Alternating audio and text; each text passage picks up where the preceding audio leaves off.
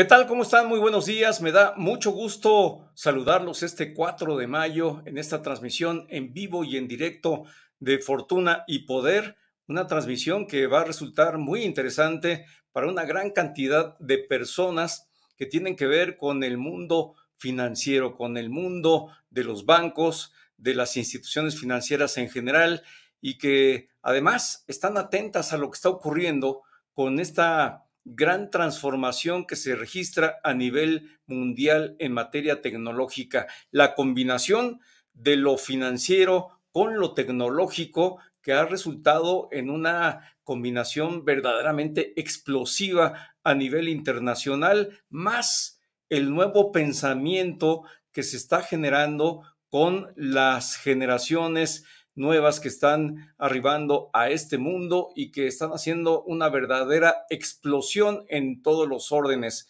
Vamos a tratar de conocer qué es lo que está pasando, cómo eligen hoy los jóvenes a las instituciones financieras, a los bancos, cómo se relacionan, de qué manera se enteran, qué tipo de institución les conviene más utilizar y de qué forma las instituciones financieras mismas se están transformando precisamente para arribar y captar ese mercado que es un mercado creciente y que sin lugar a dudas tiene también necesidades muy, muy distintas. Y para eso hoy invitamos a Alejandro Maceroni, él es el gerente general en México de Mambu y, le doy la bienvenida. Muy buenos días, Alejandro, ¿cómo estás? Qué gusto estar aquí contigo en esta conversación. Buenos días, Marco Antonio, muchas gracias igualmente. Gracias, bienvenido. Y bueno, para darnos una idea de lo que es esta plataforma y de quién es Alejandro Maceroni, vamos a escuchar esta nota biográfica. Alejandro Maceroni es el gerente general de Mambú para México Cuenta con una amplia trayectoria de 16 años liderando áreas relacionadas con servicios financieros, tecnología, marketing y ventas en empresas como Fiserv y Oracle. Cuenta con un posgrado por la Universidad del Valle de México en Dirección de Ventas y licenciatura por la Universidad Abierta Interamericana. Le damos la bienvenida a Fortuna y Poder. Pues bienvenido Alejandro, gracias por estar aquí con nosotros. Y bueno, decía yo al principio que hoy el mundo está viviendo una gran transformación una transformación que deriva de una combinación muy, muy eh, importante entre la tecnología y lo financiero. Eh, estamos viendo cómo las instituciones financieras se están transformando aceleradamente.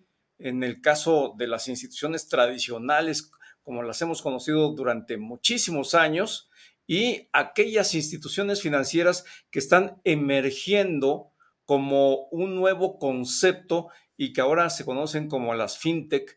Hemos hablado en este programa en distintas ocasiones acerca de esa combinación de cómo están eh, transitando por la vida las big tech y las fintech, que son empresas muy poderosas y que han venido a revolucionar el mundo. Las Big Tech, pues todo el mundo las conocemos, son eh, todas aquellas empresas de tecnología que están incursionando, entre otros campos, en el campo financiero y también las FinTech, que son aquellas empresas de menor tamaño, pero que son igualmente revolucionarias y que están llevando adelante una enorme tarea de ir eh, pues, obligando a las instituciones financieras a eh, subirse a este tren de eh, marcada velocidad para eh, autotransformarse, ¿no? ya sea por su propio esfuerzo o con el esfuerzo de las fintech que desde afuera vienen revolucionando todos los procesos que tienen que ver con el sistema financiero. Y Alejandro, Alejandro, en primer lugar, me gustaría que nos dieras tu punto de vista de qué es lo que está ocurriendo en el mundo con esta transformación que estamos viviendo y que es una combinación explosiva y que nos está llevando a estadios que no hubiéramos imaginado. Sí, y déjame decirte que yo creo que el punto o la, palabra eh, exacta es lo que acelera la tecnología, ¿no? Em, yo creo que con el avance de las herramientas tecnológicas se abren un montón de nuevos aspectos que antes, como tú decías, eran imposibles y las, las empresas o las instituciones tienen que ayornarse. Y otro punto creo que es súper importante, es que en algún momento de la pandemia, los dos años de pandemia que acabamos de pasar y veremos qué pasa para adelante, se pensó que era una moda pasajera. Y en realidad todo este cambio, esta aceleración, no es una moda pasajera, es algo que llegó, que sí se aceleró por la pandemia, pero que llegó para quedarse, ¿no? Y creemos que es un cambio en el comportamiento y en los hábitos de la gente, en general, ¿no? Eh, ¿Por qué? Y también por eso, porque la tecnología fue el medio que permitió que esta aceleración sucediera, ¿no? Sin duda alguna, Alejandro. Y bueno, ustedes en Mambu hicieron ya una, han hecho una serie de trabajos, pero de, eh, recientemente hicieron un par de trabajos muy interesantes que revelan cómo los jóvenes, los, eh, los integrantes de la generación Z, también los millennials, se están relacionando con las instituciones financieras en general, con las nuevas instituciones financieras en particular, que tienen distintos nombres, distintas denominaciones. ¿Qué es lo que está ocurriendo? ¿Qué alcanzan a ver ustedes con esta especie de fotografía que lograron realizar a través de este trabajo? Eh, cuéntanos cómo lo hicieron, a través de cuántas encuestas, en cuántos países, de qué manera sacaron esta fotografía y cuáles son los principales rasgos que tiene este perfil que ustedes logran. Sí, te, cuento. Em, el estudio se hizo específicamente para Latinoamérica porque creemos que el impacto eh, se mide distinto, obviamente, dependiendo de las geografías, en, en esos segmentos, como tú dices, ¿no? En específico de 18 a 35 años. Eh, se hizo en seis países de Latinoamérica, México incluido eh, y muy importante en eso, em, incluso también países como Colombia, Argentina y Brasil. Y el, el, el alcance queríamos entender eh, específicamente la relación de cómo llegaba un individuo hasta la institución financiera, cuál era la institución financiera que llegaba y qué esperaba de esa institución. Entonces yo decía, el primer punto más relevante para nosotros es cómo llegan.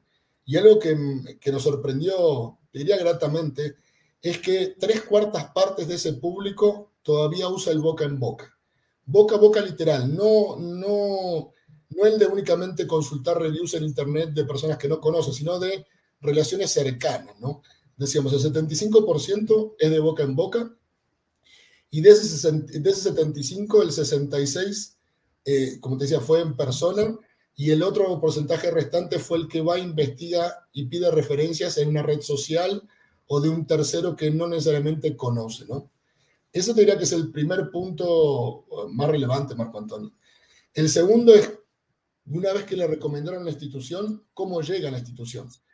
Y el primer punto que, se destaca ahí es la facilidad y la agilidad con la que ellos pueden comenzar a, eh, obtener servicios de esa institución, ¿no? Donde decíamos que, em, te diría que más de, más de la mitad eh, se enfoca sobre todo en la experiencia, ¿no? Y de, eso, de esa experiencia, el 45% de ese peso eh, lo asignan a la afiliación, ¿no? Al proceso de onboarding, al proceso de cómo yo me doy de alta con la, con entidad financiera y logro ser cliente de ellos.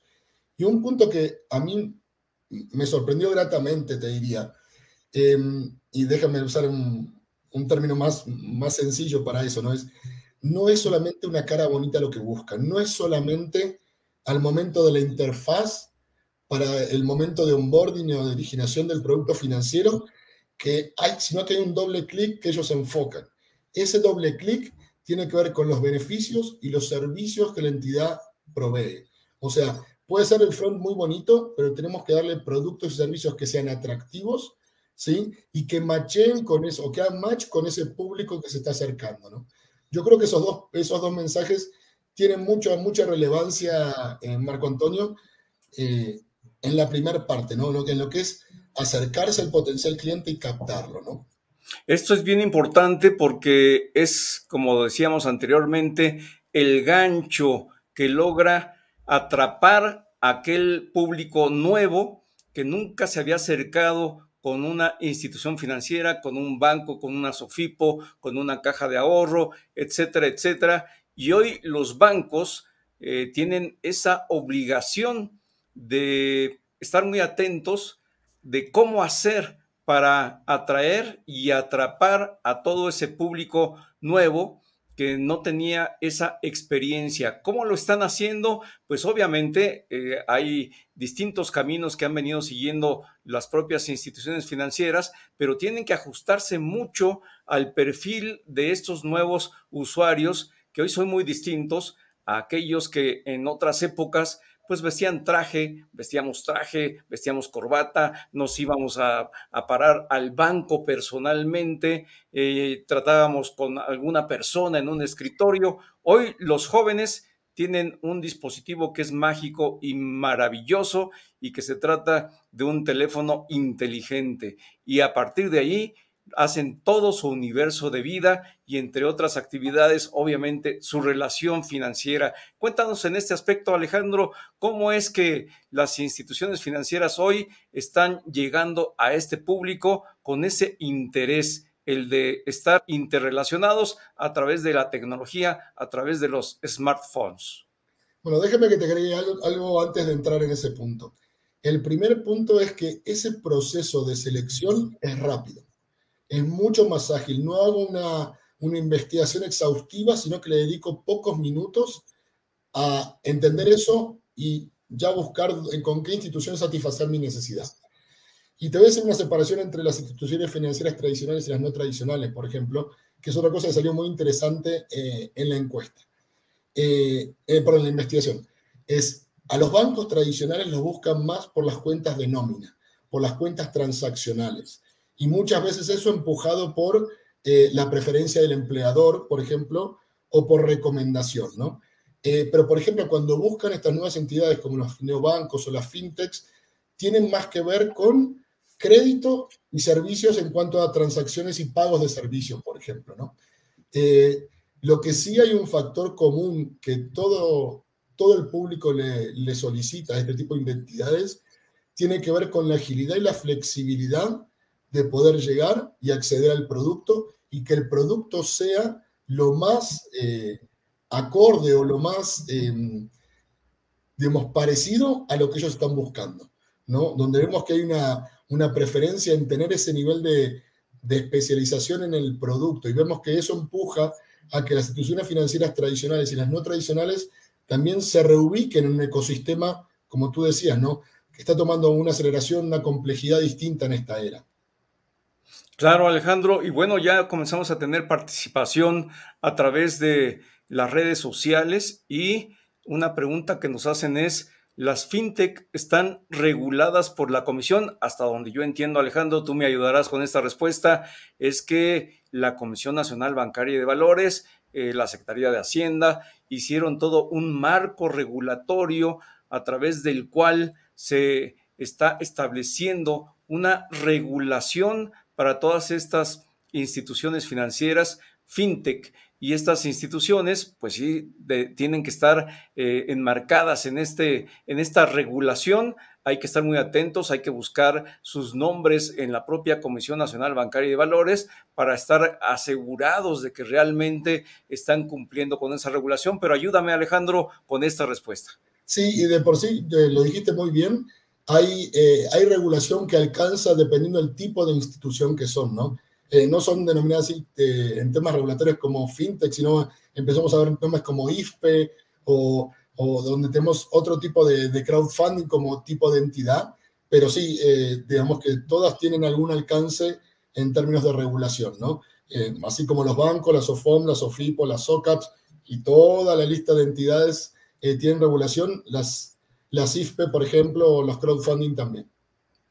Así es, Alejandro. Y bueno, nos estabas comentando, creo que es bien importante lo que nos decías, el abordaje, de qué manera eh, están logrando las instituciones eh, tener esa facilidad para que a través de un teléfono móvil cualquier joven pueda eh, pues inscribirse, adherirse, afiliarse a la institución bancaria y qué tipo de servicios son los más frecuentes que están utilizando hoy día los jóvenes, porque lo que yo entiendo es que lo que buscan es facilidad, rapidez y como utilizan ahora el concepto en, el ambiente de la tecnología, que sea muy amigable en términos operativos. Sí, y te diría que eh, es un punto muy importante porque es la primera cara que conoces. Pero después también eh, entramos en el mundo de los productos financieros, operar esos productos, que esos productos cumplan las expectativas, son los que generan, digamos, la, la relación entre la entidad y el cliente, ¿no? Puedes tener, como tú decías, una, una, una aplicación muy bonita, muy amigable, muy fácil de usar, pero si cuando hago ese proceso no tengo productos que me satisfagan, la mayoría no se queda. De por sí hay, un punto dentro de la encuesta que dice que si bien eh, están con un tipo de institución, la cambiarían por un mejor servicio, por un mejor producto, incluso por algunos beneficios, como por ejemplo hablábamos de plazos, tasas y demás, ¿no? Entonces yo creo que, como dice, la primera impresión sí es importante, pero después los servicios que van a ir ofreciendo en el, largo plazo ah, para mantener esa relación no dejan ser tan no dejan ser eh, menos relevantes que el, que el inicio, ¿no? Claro, Alejandro, y en ese sentido yo te preguntaría, no sé si llegó a este tipo de temas el análisis que ustedes realizaron, pero en términos generales, los inversionistas, los ahorradores, las personas que buscan una relación con las instituciones financieras, pues en primer lugar podría ser por el tema de los servicios, por el tema de eh, pues el pago de servicios, pero en primer lugar yo creo que muchas personas se acercan por el tema de la inversión y el ahorro. En consecuencia, tienen que ver sus preocupaciones con el nivel de rendimiento que dan las instituciones. Esto está siendo sustituido por la facilidad y por el sentido de pues eh, ser muy amigable con el sistema operativo, eh, lo que buscan los jóvenes, o sigue siendo la rentabilidad lo más importante? déjame decirte que el, en temas, lo que yo llamaría confianza con la institución, eh, que tiene que ver del lado de cada usuario, cómo valoraríamos a la institución, está bastante bajo en, en, en, la lista de prioridades. Está como en cuarto o quinto lugar, no supera el 20-25% el nivel de confianza. Obviamente estamos hablando de consumidores, no de inversores o de em, personas que invierten en algún tipo de entidad de este estilo, ¿no? Y lo que sí salió respecto de los productos, tienen dos relaciones muy distintas. El primero tiene que ver con la cuenta de ahorro o la tarjeta de débito, está más enfocado en los bancos tradicionales, en un 60% fue el motivo de la selección de un banco tradicional, ¿no? Como uno de los puntos más relevantes en términos de producto. Y en las instituciones más, eh, más innovadoras o más flexibles se enfocan en productos de crédito. Pero te voy a decir un dato más. Hay un porcentaje, casi una tercera parte o un poquito menos, que en realidad no tiene una expectativa de un producto en específico, sino que busca el conglomerado de esos servicios que le pueden ofrecer la, la entidad. Y ahí volvemos al punto que tú mencionabas, donde es importante eh, lo amigable de la plataforma, lo ágil de, la institución, la flexibilidad en los productos, ¿no? Y yo creo que eso va a cobrar cada vez más relevancia. Eh, como te decía al inicio, no alcanza solamente que la interfase sea bonita y amigable. Tengo que tener algo por detrás que satisfaga mi necesidad en cuanto al producto financiero. Claro, Alejandro Maceroni, lo que vimos en México por lo menos es que en una tendencia creciente de uso de la tecnología eh, y de todos los servicios digitales, eh, pues eh, venía con un ritmo que pues en virtud de o en virtud de la pandemia se acrecentó, aumentó de una manera exponencial el uso de lo digital, el uso de todos los servicios que hay a través de internet. Obviamente el servicio financiero es uno de ellos. ¿Qué es lo que pasó con esta pandemia? ¿A dónde nos llevó este capítulo tan triste en términos sanitarios, en términos de mortandad, pero que en términos de tecnología y de digitalización parece que ha sido algo singular. Sí, yo creo que es un, cambio drástico, como tú dices, tuvo una aceleración exponencial y la gente se dio cuenta que podía utilizar ese tipo de herramientas para no tener que arriesgarse o concurrir en la entidad y demás. Entonces yo creo, como te decía al inicio, que es una forma de operar que llegó para quedarse, que no es algo temporario, no es algo, una moda pasajera, si me dejas decirlo, ¿no? Sino que es una nueva forma que en, pandemia se aceleró y marcó un nuevo, una nueva base de operación, ¿no? Y yo creo que eso hizo que las entidades financieras eh, tomaran el desafío de otra manera, ¿no? Algunas más rápido, otras más lento, pero yo creo que el, aprendizaje que nos deja eh, esa aceleración es que no solamente hay que hablar de transformación, no solamente hay que hablar de innovación, no solamente hay que pensar, sino hay un momento de ejecutar, porque esa demanda es real y hay, no quiero decir un sinfín, pero un gran número de, participantes del ecosistema que están ávidos por satisfacer esa demanda. Entonces, si no lo hago yo, lo vas a hacer tú, Marco Antonio. Y eso eh, solamente se, logra por acción, ¿no? Eh, vemos que mucha gente habla de conceptos eh, asociados a la innovación y transformación digital como si fueran abstractos. Y en realidad son cosas de acción, ¿no? Donde hoy las herramientas como Mambo, la nube pública y otro sinfín de herramientas tecnológicas nos permiten que eso sea un hecho, ¿no? Que no sea solamente un marco teórico. Y yo creo que eso hay que, de ambas partes, de, de todas las partes, perdón, del ecosistema, hay que aprovecharlo para dar un mejor servicio y por ende obtener un mejor servicio. Sin duda, Alejandro, lo que vimos también fue una difusión importante de el avance que han tenido los bancos tradicionales en los procesos de digitalización, la elevación súbita que tuvo con la pandemia, eh, del uso de, los, eh, de las soluciones digitales que ofrecen los propios bancos tradicionales, que hay que decirlos, muchos de ellos lo vienen haciendo de manera interna, otros lo vienen haciendo con ayudas de fintech, incluso han venido integrando a las empresas fintech a sus procesos operativos para hacer más rápido y acelerado este proceso. Y por el otro lado también vemos cómo en términos de usuarios, los jóvenes, desde la generación Z, los millennials, etcétera, hasta los adultos contemporáneos, nos subimos todos a estos procesos eh, digitales de una manera rápida, hasta se nos eh, olvidó un poco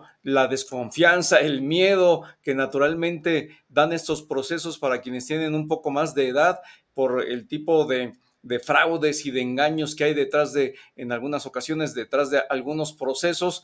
Eh, y esto pues redunda en una pregunta que quiero hacerte de qué forma se vio en México específicamente eh, el nacimiento y la explosión de estas instituciones financieras eh, fintech y neobancos. ¿Qué tanto se ha registrado el crecimiento de estas instituciones?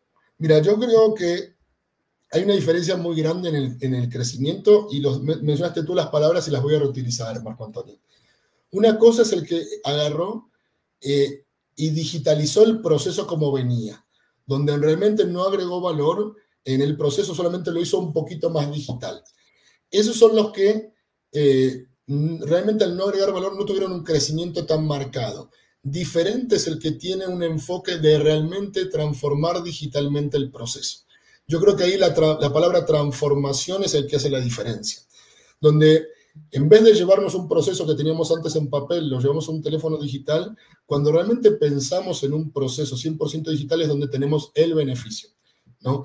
Y un punto, por ejemplo, muy importante, eh, que lo tomamos como propio eh, en Mambo, tiene que ver con, por ejemplo, el uso de las herramientas tecnológicas para que seamos más eficientes tanto operativamente como en costos y que nos permita realmente llegar a esos mercados donde antes, si tenías que mandar o hacer que vaya a la sucursal o enviarle un formulario hasta un lugar muy alejado, probablemente no funcionaba y no captabas ese potencial cliente. Hoy, gracias al uso de incluso Internet, hasta con sus restricciones en lugares más alejados, puede llevar un proceso que te acerca, gracias a la tecnología, el servicio financiero donde está el cliente. ¿no? Yo creo que ese es un, uno de los aceleradores que vamos a seguir viendo que va a crecer y sigue siendo exponencial, Marco Antonio. No es que va em, a, minorarse, sino todo lo contrario. Obviamente, a medida que más gente lo adopte, eh, va a haber un, cambio en la curva, pero que la diferencia realmente sucede cuando transformamos digitalmente y no cuando digitalizamos. Esto que dices es verdaderamente importante, Alejandro, porque detrás de toda esta argumentación, una frase lo puede resumir, no hay lugar para la autocomplacencia entre las instituciones financieras, tienen que estar reinventándose y subiéndose a esta oleada digital y necesariamente tienen que tener muy claro que hoy las nuevas generaciones no son como las anteriores, que tenían una lealtad de muy largo plazo y ahora lo que están, estamos viendo es que hay eh, pues un incentivo de mucha competencia entre las instituciones financieras que deben de estar muy alertas porque la, lealtad de hoy no necesariamente la tendrán mañana. Totalmente. Y te digo que no es algo que únicamente eh, vemos en, las generaciones de los 18 a los 35 años, sino que vemos que cada vez se extiende a otras generaciones. Pero como tú decías eh, hace un momento, tiene que ver también con la confianza. A, la persona de 18 a 35 años eh, entra en confianza más rápido con esa forma de comunicarse con la entidad, de esa forma de operar. A los que tienen de 35 años para arriba les cuesta un poquito más obtener esa confianza en esa nueva manera de operar, pero definitivamente yo estoy convencido que eso va a ser el nuevo estándar de la industria. Sí, sin duda alguna. Y lo que también estamos viendo es que es muy importante para las instituciones financieras tener eh, pues eh, una difusión de su información y de su comunicación eh, orgánica de tal suerte que ese boca a boca pueda permear hacia todos sus mercados en el sentido de pues cuánto eh, pueden lograr en cuanto al servicio, en cuanto al acceso de sus operaciones. Y hay una pregunta que nos hacen, ¿la instalación de cajeros automáticos elimina eh, personas de todas las áreas? ¿Cuál es el beneficio? Porque mucha gente se pregunta esto con los procesos eh, tecnológicos. Obviamente se está avanzando mucho y hoy vemos que pues ya las personas hacemos nuestras facturas, las personas ya este, pagamos nuestros impuestos, se está eliminando un tanto eh, la tarea de los contadores, en fin, se están eliminando actividades porque ya el usuario es el que está sustituyéndolos. Esto pregunta, eh, nos preguntan a través de las redes, con los cajeros automáticos se elimina a personas de todas las áreas, ¿cuál es el beneficio? Preguntan. Mira, no es bien especialización en, el tema que tú mencionabas recién. Sin embargo, yo creo que así como hay una reconversión eh, del apetito del consumidor final por la interacción a través de eh, un canal o el otro, o sea, déjame decir, el canal sucursal versus el canal eh, digital, em, yo creo que hay una reconversión de eso, ¿no? Que no es que no es que vamos a prescindir 100%, yo eso no lo, no lo veo viable, ¿no? Lo que sí hay es una reconversión de los canales de contacto entre los consumidores finales y las instituciones financieras. Y por ende también hay reconversión de los perfiles eh, en las entidades, ¿no? Sin duda alguna, y hay que decirlo, todos estos procesos que llevan a una mejoría tecnológica, como tú lo acabas de señalar, pues sí, eventualmente derivan en la eliminación de algunas actividades, pero solamente una parte viene otra parte en donde hay una mayor especialización, un trabajo de mayor calidad que no será sustituido por lo menos en un tiempo y que de manera definitiva pues redunda al final de cuentas en mejores costos para las compañías, mayores posibilidades para los usuarios. Alejandro, yo te pediría que nos digas cuáles son los nombres de los trabajos que ustedes realizaron, dónde se pueden consultar y de qué manera nos puedes orientar acerca de las tareas de Mambu?